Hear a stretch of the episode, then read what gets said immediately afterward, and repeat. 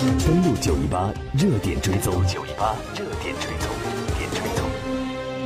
热点追踪，我们还首先来关注一下两伊强震。十二号晚上发生在伊朗伊拉克边境地区的强烈地震，已经造成了伊朗境内超过四百四十五人死亡，七千三百七十人受伤。截止到北京时间的。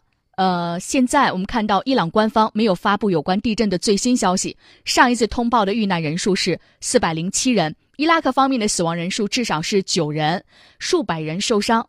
那么，根据美国地质勘探局地震信息网的消息，这一次的七点八级的地震，我们国家测定的是七点八级，美国呢测定的是七点三级。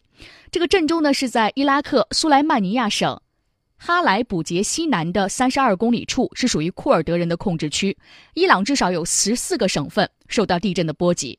距离两伊边境的伊朗科尔曼沙阿省受灾最为严重，这里伤亡人数最多。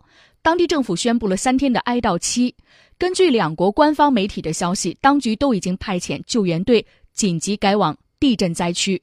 由于震区位于山区，并且呢地震引发了滑坡。